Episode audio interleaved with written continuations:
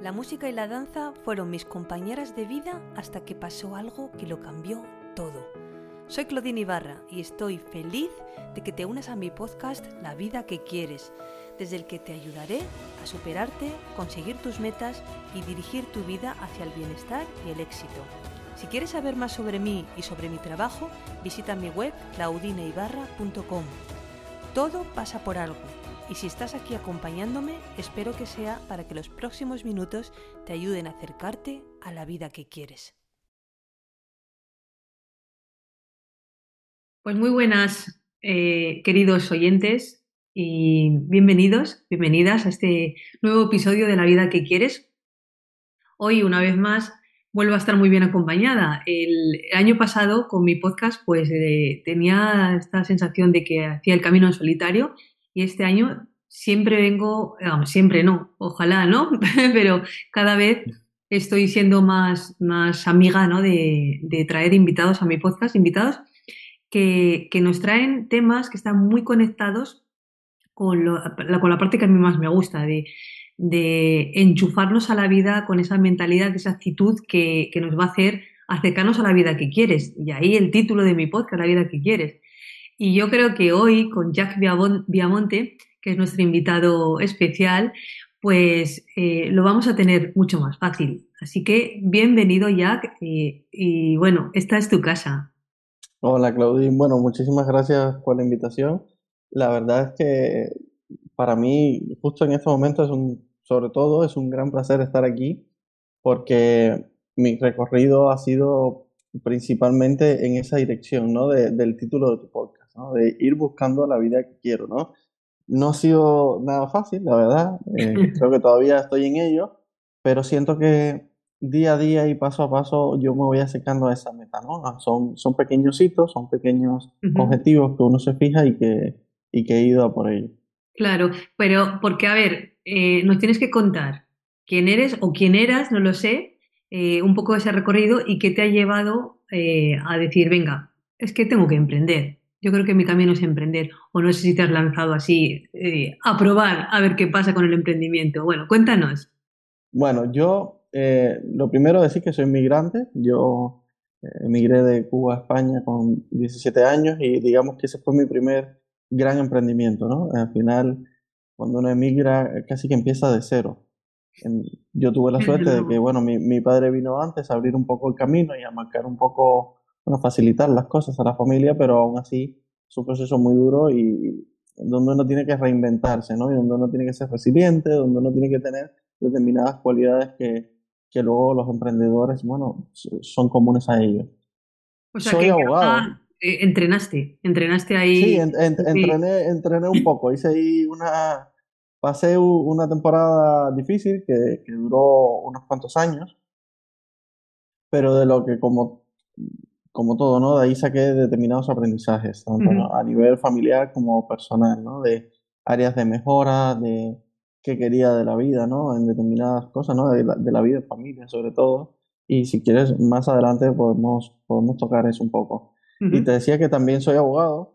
Eh, mis cinco años de carrera profesional se lo he dedicado prácticamente todos a, a este mundo de, de la abogacía pero antes también he hecho mis pinitos como informático, eh, he trabajado de chofer en un parking, he hecho un poquito de todo en ese, en ese camino de, del migrante también, sobre todo, ¿no? De ir saliendo adelante, ¿no? Todos lo hacemos, pero quizás cuando uno es migrante y llega a una sociedad diferente, cuesta un poquito más, ¿no? No, no tienes las bases tan sólidas. ¿Y tú ya tenías la, la, no sé, la sensación de que querías ir probando cuál era tu camino o, probabas porque era lo que te, de repente te encontrabas? Mira, yo siempre he sido, y esto además de migrante, abogado, y lo tercero que te iba a decir es una persona muy curiosa. Eh, yo, sinceramente, eh, creo que me podría dedicar a casi cualquier cosa, ¿no? Es decir, a todo lo, todo aquello que yo vea que me llame la atención y que me guste, lo podría, lo podría hacer, ¿no? Así que es cierto que tenga determinadas facilidades para el mundo de la informática y, bueno, el derecho porque lo estudié de carrera. Y luego te contaré, ¿no? Que me, me fue bastante bien. Pero bueno, fue casi sin, sin pretenderlo, ¿no? Fui aprovechando las oportunidades que se me, que se me fueron presentando.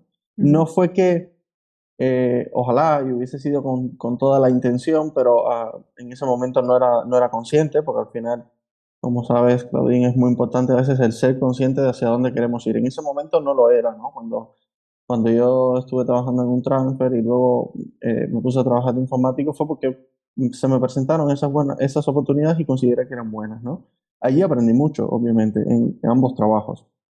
A mí, eh, lo de trabajar en, el transfer me permitió conocer mucha gente y trabajar algo que luego, a lo largo de mi trayectoria profesional, me ha ayudado y me ha servido muchísimo, que es la atención al cliente y el trato con la persona.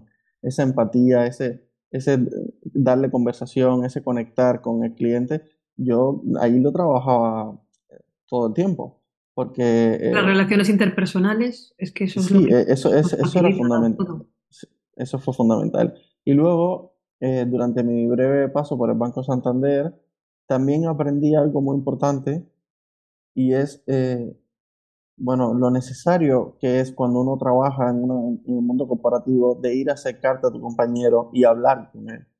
Porque eso suele pasar en todos los trabajos, pero quizás en el mundo informático es más agudo el, el tema y, es como, bueno, tú trabajas con un ordenador y como que te aíslas del mundo y a lo mejor tu compañero está en la sala de al lado, atravesando un pasillo y tú en vez de ir a, a saludarlo, decirle, oye, ¿cómo estás? Tal, bueno, necesito esto, directamente se lo pones por el chat, pero está ahí.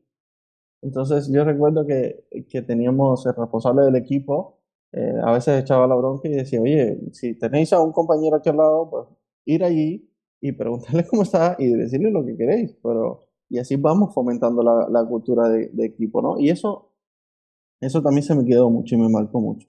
Luego, a lo largo de mi trayectoria profesional, eh, era muy común que el abogado levantara el teléfono y llamara al otro, o llamara a la secretaria, o llamase a quien fuese para pedirle algo. Y, yo si estaba a un ratito caminando, iba, iba, allí directamente y le saludaba. Bueno, y además, eh, bueno, es tan frío como que toda la vida eh, eh, los grandes, los altos cargos han tenido a la persona intermediaria que era la que te respondía a los emails, las llamadas y la que incluso a veces estaba en la reunión que tú creías, en la que tú creías que iba a estar el jefazo, ¿no? Y era como, pero ¿en qué se ha convertido esto? Eh, al final somos personas, ¿no? Más allá de, lo profesional o del cargo que tengas.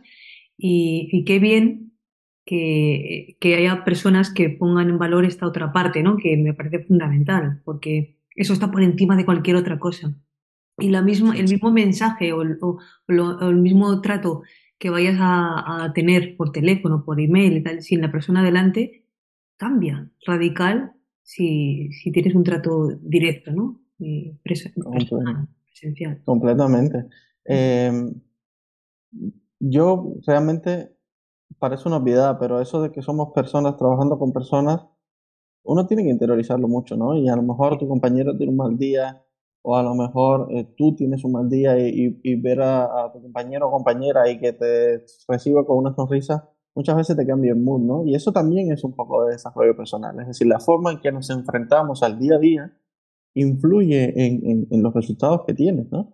Entonces, a mí me gustaba ir a trabajar eh, cuando estaba en el mundo de los despachos, porque también veía a mis compañeros, a pesar de que por mi trabajo yo pasaba la mayor parte del tiempo frente a un entrenador muchísimas horas y, y con bastante estrés, ¿no? Pero, pero bueno, estos pequeños detalles facilitaban. Sí, hombre, y esto, y, esto también nos ha ayudado mucho, nos ha, nos ha abierto puertas, nos ha facilitado, porque seguro que tú muchísimas cosas no las hubieras podido hacer si no hubieras tenido la tecnología, ¿no? Por medio para facilitarte. Y no te digo nada en las distancias, claro. Es que antes era impensable hacer, por ejemplo, algo como esto, ¿no? Una entrevista eh, a quien te dé la gana de cualquier punto del planeta y eh, de la manera así más, más fácil. Es que es enchufando un ordenador y poniéndote un micro y ya.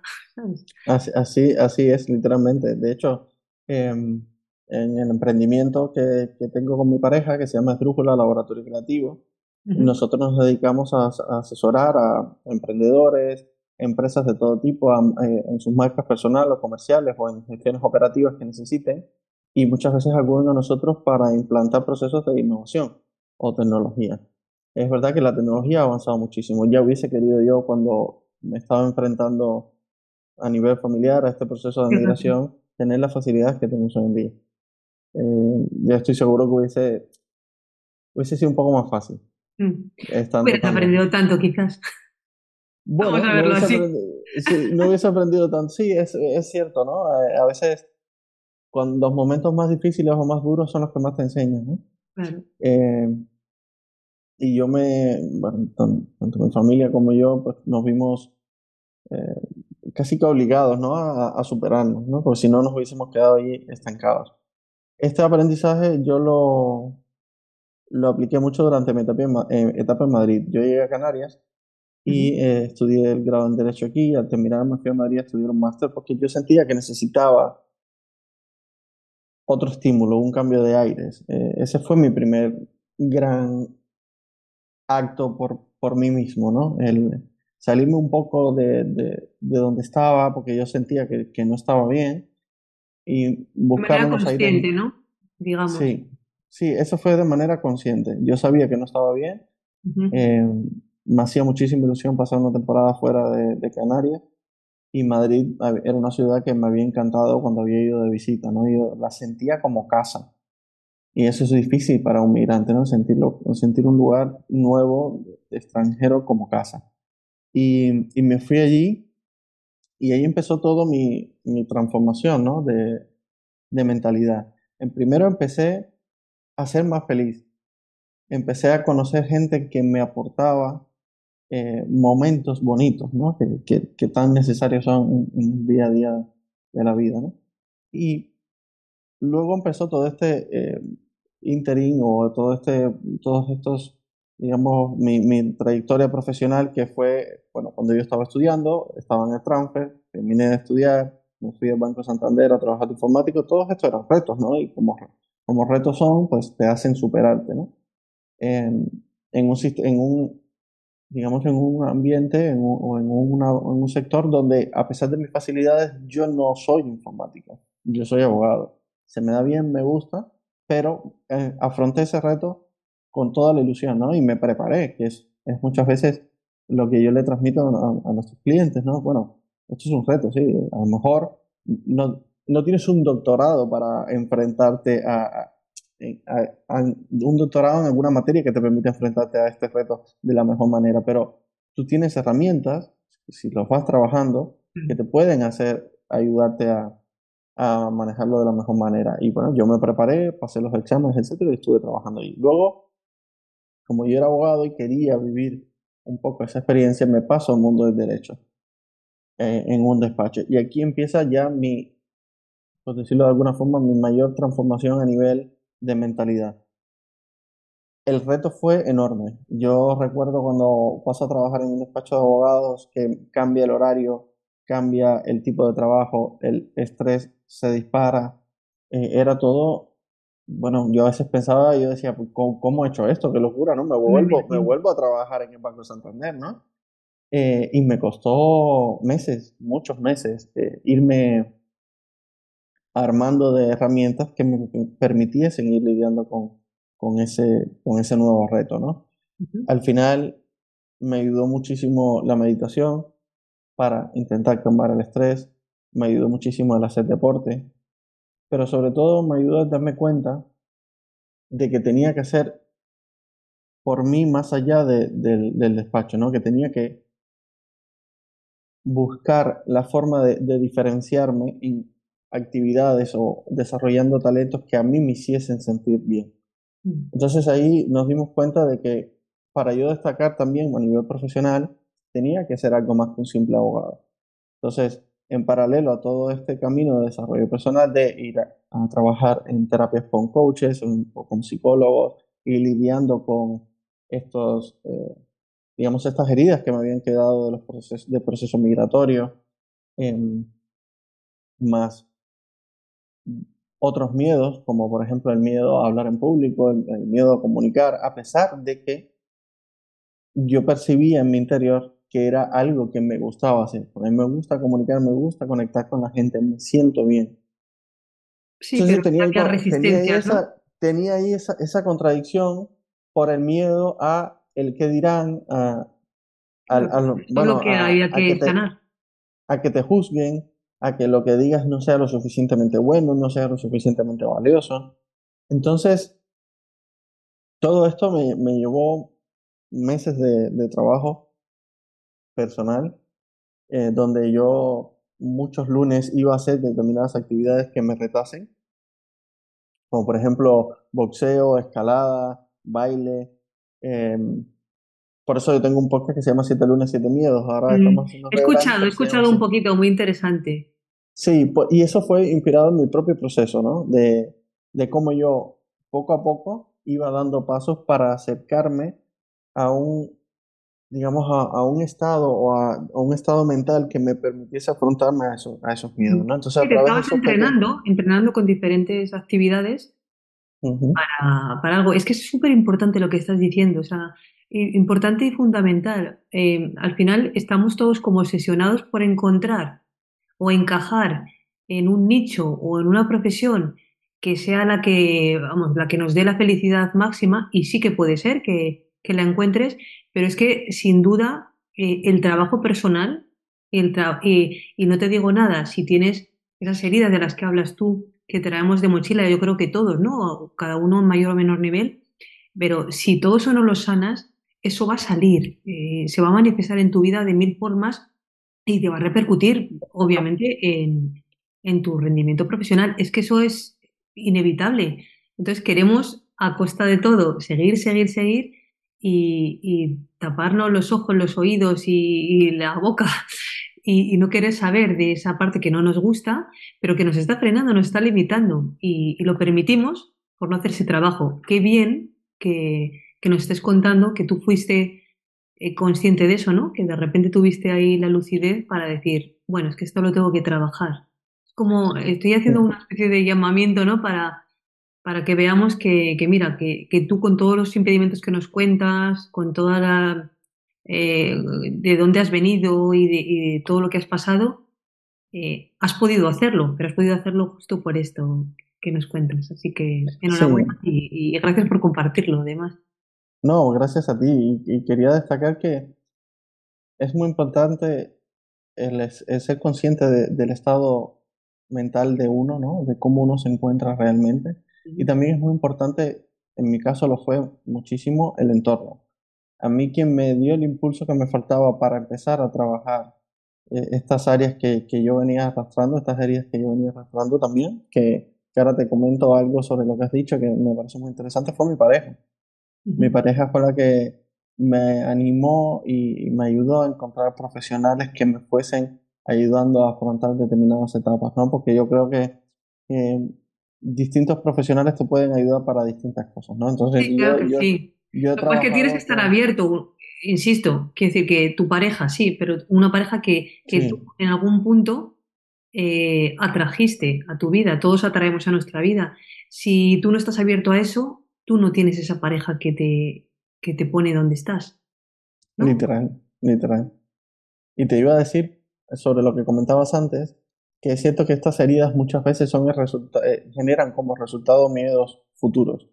Por ejemplo, mi inseguridad, o mi, muchas veces lo que le llaman síndrome del impostor, etcétera, pero en, en, el caso de comunicar y hacer los pod y poder grabar los podcasts, era gran parte de, de, de inseguridad, de, de, no sentirme cómodo por, por, por no saber o, no, o, tener miedo a que las personas aceptasen de mala manera lo que, lo que yo estaba haciendo. Y eso me vino del proceso migratorio. Yo en Cuba no era una persona insegura cuando yo vivía allí. Lo que pasa es que cuando tú te enfrentas a, a un mundo nuevo completamente, porque al final, aunque tengamos muchas cosas en común, las sociedades funcionan de una forma totalmente distinta, tienen dinámicas diferentes. Eh, y más en una etapa, en una edad como la que vine, de 17 para 18 años, el mundo me, me parecía todo muy raro, ¿no? ¿no? yo ¿no? Yo no sentía que encajaba y eso te genera muchos miedos, ¿no? Mm. Fue, ese fue mi gran motor o mi gran área de, trabajo, ¿no? Luego, te iba a decir, el, el, mi trayectoria profesional se vio muy marcada también cuando yo empecé a...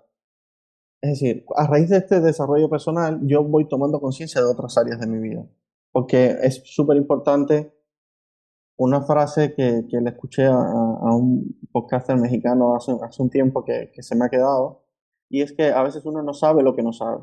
Es decir, si tú no tienes a, a veces las gafas correctas, no puedes ver determinadas cosas, ¿no?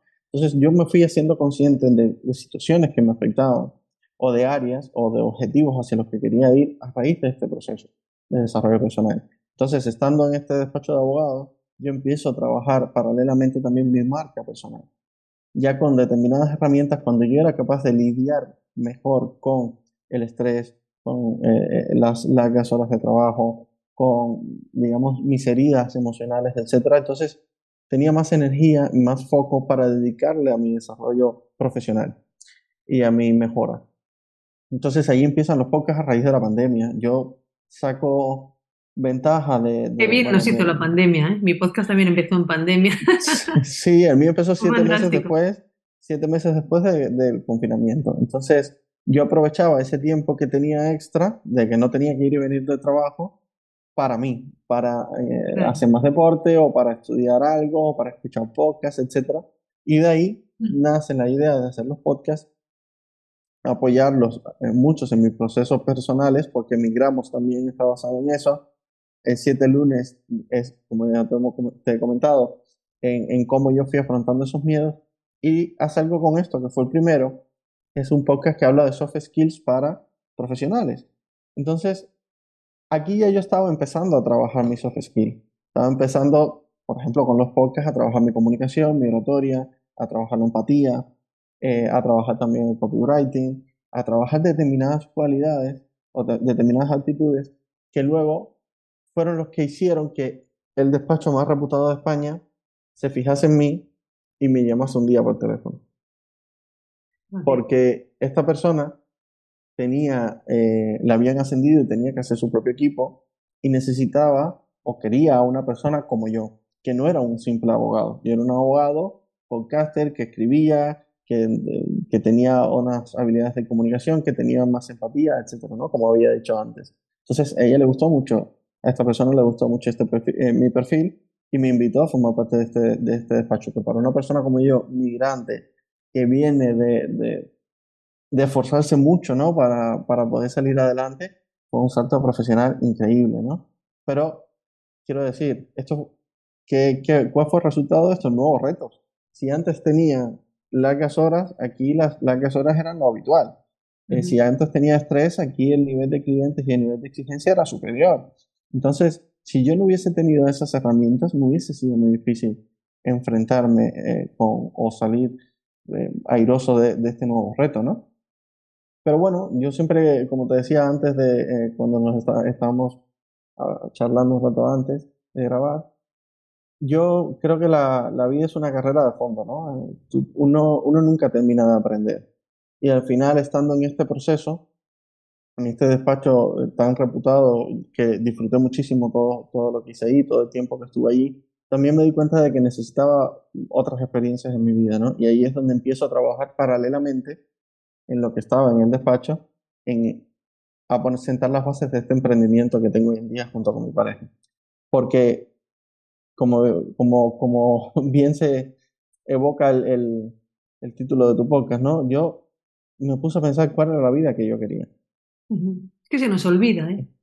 Claro, y, y antes, es muy obvio, es muy obvio, pero no lo es tanto, porque realmente estamos, eh, la sociedad, eh, un montón de imposiciones nos van dictando un poco el camino que tenemos que seguir y pocas veces nos centramos en lo que realmente queremos nosotros. O sea, eh, si, si cada uno hace su reflexión aquí, eh, se puede dar cuenta. Eh, yo tengo mi propio ejemplo personal, que yo vengo del mundo de la danza, y para mí eh, la danza ha sido algo vocacional, que he tenido la suerte de vivir, de experienciar, de... Ha sido, he tenido, he sido muy afortunada, ¿no? Creo que los artistas somos muy afortunados porque nos dedicamos a algo que, que te sale del, del alma, del corazón. Eh, y aún así, eh, por diferentes circunstancias, yo no tenía claro que estaba viviendo la vida que quería. Y tenía todos los ingredientes necesarios para, para que eso fuera así. Pero no se daba. Se daba. Eh, no lo sé si con los conocimientos de ahora hubiera vivido eh, toda esa etapa de mi vida de otra manera, hubiera sido de otra manera. Pero realmente pongo el ejemplo eh, para que entendamos que muchas veces no es ni siquiera esa profesión que tú dices que encaja con los cánones de, lo que, en tus valores, en todo. No, es que no, no es eso. Es mucho más profunda la reflexión y es incluso hacer ese camino que tú nos has mm, un poco contado, de decir, ¿quién soy yo? Eh, ¿Qué es lo que quiero? Y en definitiva la pregunta final, ¿no? ¿qué, es la vida que quiero? Porque al final eh, tú te levantas cada día para cumplir con un propósito, eh, para hacer, una serie de, tareas, de objetivos, pero, pero no porque sí, no somos robots, no somos máquinas. Así es. Y, y ahora que mencionas lo de propósito, yo también tuve mi momento de, de obsesionarme un poco por entender cuál era mi propósito, ¿no? Mm. Todavía yo reconozco que no tengo la certeza absoluta, pero hay varios ejercicios que sí que me han ayudado a acercarme más a, a, mi, a mi vida ideal, ¿no? Y el primer ejercicio, como si hay más personas como yo que, que les cuesta, ¿no? Este, este, este tema. Sí, lanza, lanza, lanza, al, al, final, es un temazo, fue escribirlo. Es decir, yo mm. cogí una libreta y me pregunté cuál era la vida que yo quería, en global. Y luego, cómo se veía mi día ideal. Estas dos patas de una misma mesa, por decirlo de alguna forma, o de un, bueno, una mesa se quedaría coja, ¿no? Pero estas dos patas de, de, este tema me permitieron poner en palabras lo que yo constantemente estaba soñando. ¿no? Entonces, fue súper revelador, Claudine, porque yo no sabía en muchas ocasiones qué era lo que quería, pero sí que sabía lo que no quería. Entonces, mira cómo era el contraste. Yo tenía un, mi vida, mi día a día era eh, muy, muy duro, ¿no? De, levantarme temprano, llegar temprano al despacho, llegar muy tarde a casa y así sucesivamente. Eh, trabajar fines de semana, trabajar en festivos, eh, a veces estar de vacaciones y trabajar, es decir, casi todas las vacaciones tenía que trabajar, aunque sea un poco, pues un poco. Y estaba en Madrid, lejos de mi familia, apenas, según qué temporada, apenas veía a mi pareja. De hecho, hubo dos semanas donde yo llegaba, yo me iba temprano en la mañana de casa y ella estaba durmiendo porque era muy pronto y llegaba por la noche, llegaba tan tarde que ella ya estaba durmiendo porque era muy tarde, ¿no? Entonces esas dos semanas... como el día de la marmota, ¿no? Me marcaron muchísimo porque yo dije, Jack, para un momento, esto, aquí hay algo que no es normal, ¿no? Y eso unido a un día de, que era su cumpleaños y que yo me lié con una cosa de trabajo y al final llegué a casa súper tarde y que no pude estar ahí para para felicitarla, porque a nosotros en mi familia nos gusta ese, ese día, el día anterior a cuando hace la medianoche y ya que empieza el nuevo día, felicitarnos, felicitarnos en ese momento. Y resulta que me estaba montando en el coche cuando eran las 12 y un minuto, ¿no? Entonces, esos dos, esos dos momentos me, me hicieron parar y decir, aquí algo no está yendo bien, tienes que reflexionar. Eh, y te decía que este ejercicio fue muy revelador porque si yo ponía que no quería una vida donde el estrés y, el estar lejos de mi familia fuese lo, digamos, lo habitual, pues entonces ya ahí me estaba dando una pista de qué podría, qué podría, que, era lo contrario, ¿no? Es decir, en muchas ocasiones tu vida ideal está en lo contrario de lo que no quieres. En mi caso fue Claro, lo que no quieres literalmente. definirlo y, y, que tenerlo claro. Pero luego viene la otra parte. A cambio de lo que no quieres, que sí que quieres, ¿no? Claro pero a mí me dio muchas pistas, ¿no? Entonces yo decía, bueno, no quiero estar lejos de mi familia, no quiero que, que hombre, todos tenemos estrés en determinados puntos de trabajo, pero que no, mi nivel de estrés era muy alto, ¿no? Eh, y no quería determinado, rodearme de determinado tipo de personas, eh, no quería vivir desconectado a lo mejor de, de otras actividades que, que, a mí me llenan mucho, ¿no? Yo te comentaba antes que ahora estoy en Canarias haciendo surf, yo toda esta semana, ¿no? Alguna lesión, pero, pero bien disfrutándolo, ¿no? Eh, entonces, cuando yo hice ese ejercicio, que ya tenía pistas muy claras, era el ejercicio mucho más extenso, ¿no? Entonces me puse a dibujar cuál sería mi día o mi vida ideal, las dos cosas, ya con estas pistas que tenía, ¿no? Entonces yo me puse a dibujar, decir, bueno, entonces quiero volver a Gran Canaria, estar más cerca de mi familia, teletrabajar, eh, hacer, hacer surf, hacer boxeo. Entonces me fui apuntando en esas cosas que tenía pendientes desde hacía mucho tiempo porque mi día a día en el, despacho profesional me había absorbido. ¿no? Yo te decía, te comentaba antes, yo, uno en este, en este recorrido uno va metiendo herramientas en su mochila y a veces caes en un hueco de nuevo, en un bache de la vida y tienes que tirar de ellas. A veces te cuesta más o menos salir del bache, pero cuando ya sabes que tienes allí una, una mochilita con, con, con, varios utensilios que te pueden ayudar, también lo vives de te otra da mucha manera, ¿no? seguridad, sí, te da una Sí, confianza que, que por otro lado, eh, te ves con, con la esperanza, ¿no? Y con la motivación de decir, bueno, esto es un bache, porque si no, si te encuentras desprotegido y, y, y en una posición de desventaja porque no, no tiene las herramientas, eh, pues ahí se acabó, ¿no? Te, tú mismo te cierras la puerta. Pero tú ahí, como dices, tenías esa mochila y dijiste, venga, vamos a abrir a ver qué, qué puedo encontrar aquí que me sirva, ¿no? Para este momento. claro, entonces mi mayor, digamos, eh, momento de claridad fue cuando entendí que a pesar de que eh, tenía muy seguro, muy claro que quería ya dedicarme 100% a mi emprendimiento, no era el momento todavía porque yo no, no me había preparado para eso, ¿no? Yo cuando lo hago consciente no estoy preparado para hacerlo, pero sí que empiezo poquito a poco a poner las semillas de lo que, de lo que hoy en día es mi vida, ¿no? Como te había dicho, empiezo a, con este emprendimiento que tengo con mi pareja en paralelo a lo que yo estaba trabajando en el despacho. Entonces, los fines de semana a veces trabajaba para el despacho, pero otros tantos lo trabajaba para mi Claro, ya ibas Entonces, dando como los pasos, ¿no? Para irte Claro, acercando también esta otra parte que querías. claro, cuando ya teníamos una base de clientes, cuando ya teníamos también cierto eh, dinero ahorrado, porque las finan- las finanzas son importantes y a veces saltar al vacío, bueno, uno tiene que tener cierto colchón por si acaso no sale bien, ¿no? Ujú.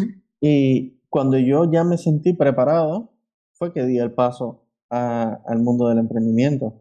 O hay muchas personas que me dicen, bueno, pero ¿cómo, cómo has hecho eso? Si eh, el mundo de la abogacía y más donde yo, donde yo trabajaba, ¿no? Estaba lleno de reputación, mucho prestigio, mucho ego también, eh, económicamente pagaba muy bien, etcétera.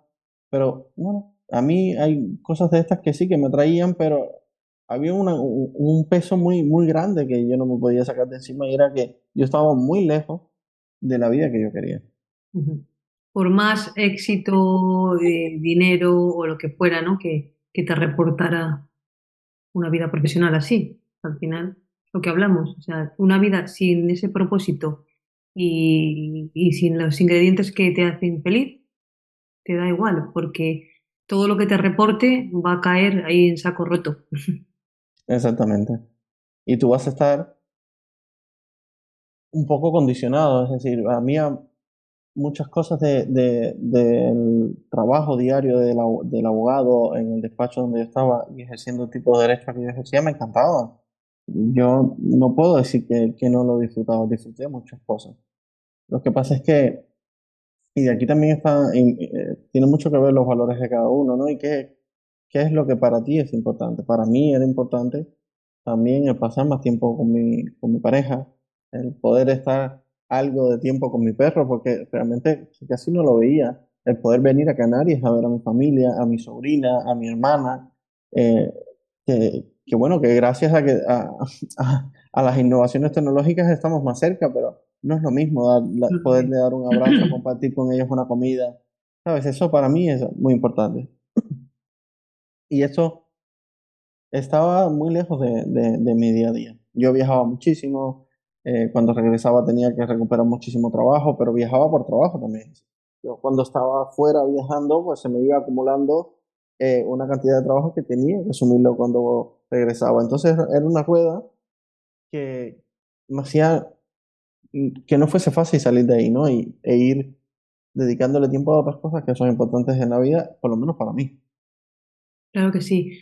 Así que mm, yo creo que quien nos esté escuchando, que tiene que estar con los ojos como platos, si nos está viendo, vamos, y con las orejas así como Dumbo, eh, yo creo que la mayoría están diciendo, vale, a ver cómo esto aplica a mi vida, porque todos al final buscamos lo mismo, es lo que estamos hablando, buscamos esa vida que queremos y buscamos eh, esa felicidad que eh, siendo, ha- haciendo una cosa u otra, eh, pues la consigamos de la manera más fácil más, y más permanente en la vida, porque bueno, eso daría para otro podcast, porque la felicidad yo creo que para cada uno significa una cosa y son momentos y incluso etapas, me atrevería a decir, y, y, eso hay que irla construyendo día a día, ¿no? Por eso es tan importante todo lo que hemos hablado del mindfulness o del, del autoconocimiento, de esa reflexión personal o ese mm, eh, autoconocimiento, porque es lo que nos va a ayudar sin duda a, a entender quiénes somos, nuestras prioridades y, y lo que queremos. Entonces, ¿cómo podrías un poco resumir eh, si alguien dice, vale, pues sin, sin, sin hacer una réplica exacta de, lo que tú has hecho, porque cada vida es diferente, cada circunstancia es diferente, pero ¿qué le dirías tú a alguien que, que se pueda ver reflejado en una historia como la tuya y que quiera emprender o que quiera mmm, tratar de, bueno, de, confiar en que, en que puede conseguir esa vida que quiere? ¿Qué le dirías? Yo creo que eh, mi primer consejo siempre es, ser consciente de, de, lo que uno tiene, ¿no? De, de dónde uno está, de las herramientas que uno tiene, del entorno y de las posibilidades. Porque si realmente quieres emprender, ¿no? Luego, cuando uno toma conciencia, como había dicho antes, prepararse para el momento. Si uno tiene la posibilidad de, porque ya has trabajado la mentalidad, porque ya llevas, tienes un colchón eh, bien bien hecho de saltar directamente y, y probar, pues un poco saltar claro, vacío, pero, pero bueno, si no, te puedes preparar. Pero si, pero si no, mi consejo es irte preparando. He hecho incluso, aún para aquellos que ya tengan una preparación previa, como yo he dicho, mi camino no, no ha terminado. Yo hoy en día sigo Ah, yendo a terapia, sigo acudiendo a profesionales, sigo administrando bien mis finanzas y sigo marcándome objetivos a los que llegar. Entonces, creo que es un buen punto, ¿no? Ser consciente de, de, desde dónde uno parte y qué herramientas necesito o eh, qué hitos me, me, puedo ir marcando que me acerquen más a esa vida que uno quiere. En mi caso, te digo, acudir a profesionales, pedir ayuda muchas veces. En mi caso fue, fue posible. Hay quien no tiene un entorno, pero el entorno muchas veces es importante. Eh, y sobre todo, el estudiar, el prepararte, también es, es, necesario, ¿no? Yo, ¿por qué creo un emprendimiento que se llama Esdrújula Laboratorio Creativo, donde ayudamos a emprendedores a sacar adelante sus negocios? Porque yo, por cosas de la vida, hice un máster en Derecho Digital y Nuevas Tecnologías que, curiosamente, tenía un módulo bastante mm, extenso que era de desarrollo de negocio y nuevas, nuevas formas de negocio. Y a mí me apasionó eso. El profesor Claro. salía de la clase súper contento porque veía que yo participaba en todo, estaba hiper motivado, etcétera, cuando se suponía que era un máster de, estrictamente de derecho, pero los, esa escuela de negocios tuvo la visión de introducir una parte importante de desarrollo de negocio porque se buscaba crear o, o sí, contribuir a que nosotros como abogados estuviésemos más alineados con los modelos de negocio de los clientes, que en definitiva eran empresas tecnológicas. Uh -huh.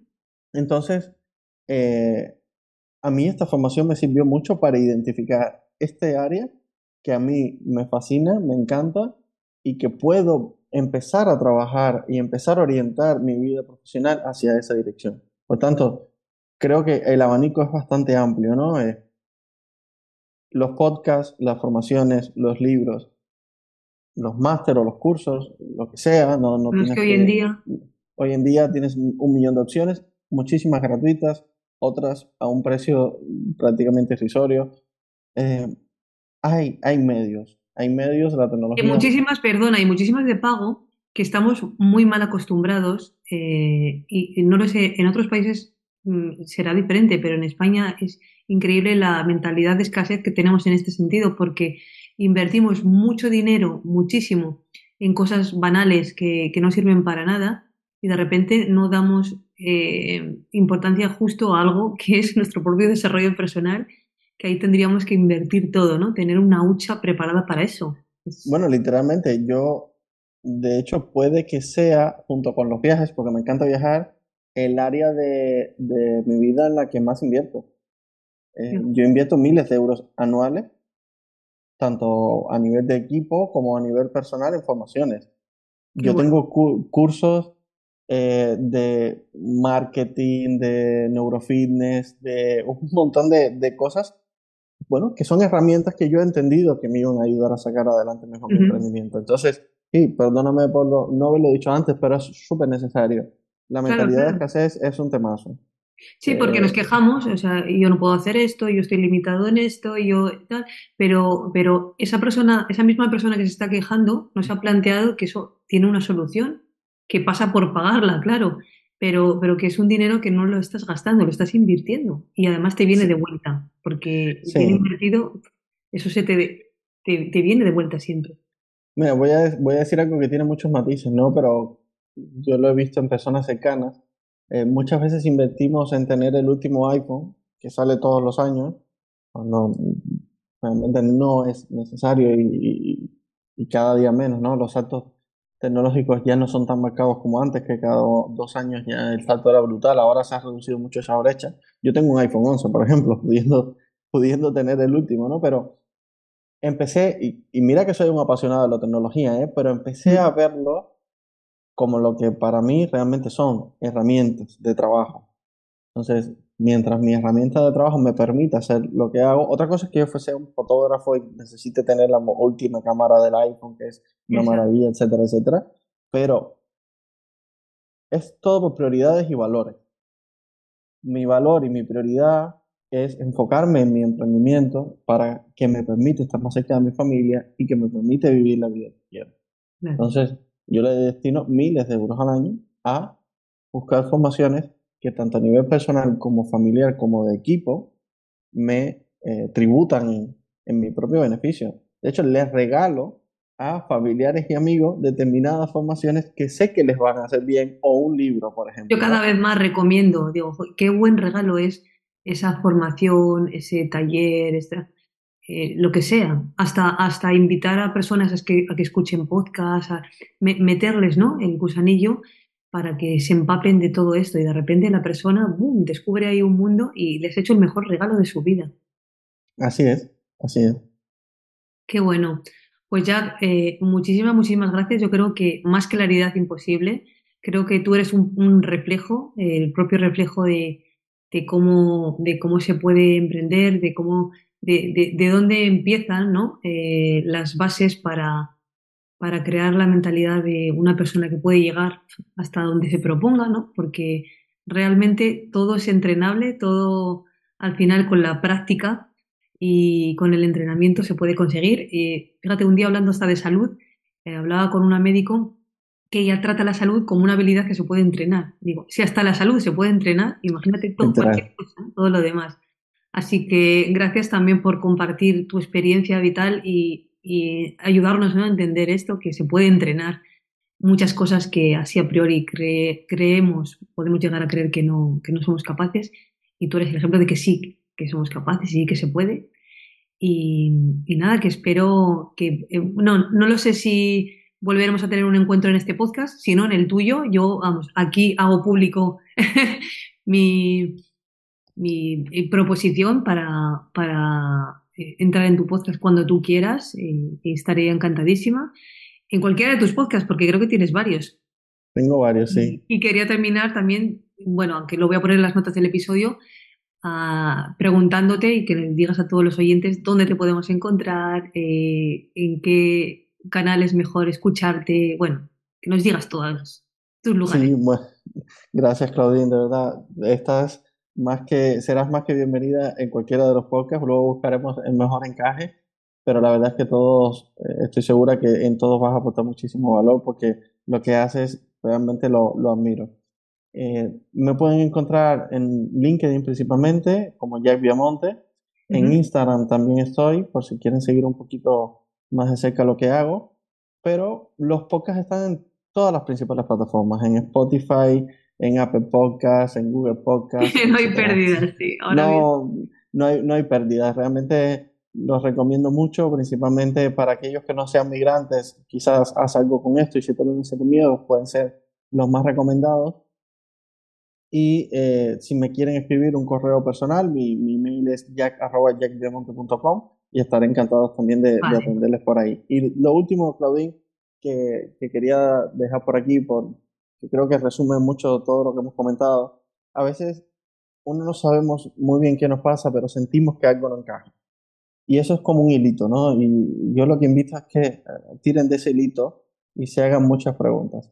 Yo creo que, aunque no es una receta mágica, nos va a acercar mucho a, vislumbrar, ¿no? Eh, ¿Qué, ¿Qué, tesoro hay detrás de esa manta. Qué bueno, qué buen remate y, y qué buena reflexión. Pues sí, y me lo apunto yo también porque ese tipo de reflexiones hay que hacerlas así periódicamente, de vez en cuando. Y mira, justo ahora que eh, ya desde mañana empieza diciembre, es un buen mes para hacer para hacerse uno ese tipo de preguntas, ¿no? ¿Qué, qué, pasa en mi vida, ¿no? ¿Qué, qué, qué siento yo ahí que no encaja y cómo qué puedo hacer? Y además, si a la siguiente pregunta, ¿qué puedo hacer? La responden escuchando este podcast, este episodio, ya lo tienen hecho. Ojalá que sí. Muchísimas gracias. Muchísimas gracias y hasta muy pronto. Gracias. Hasta pronto, Claudine. Gracias. Muchas gracias por haber escuchado este podcast. Si te ha gustado, me ayudarías mucho dejándome un comentario, una reseña o compartiéndolo con personas que creas que les puede servir. Puedes escribirme a través de mi web claudineibarra.com y en mi cuenta de Instagram claudine.ibarra. Te espero en el próximo episodio para seguirte inspirando a crear la vida que quieres.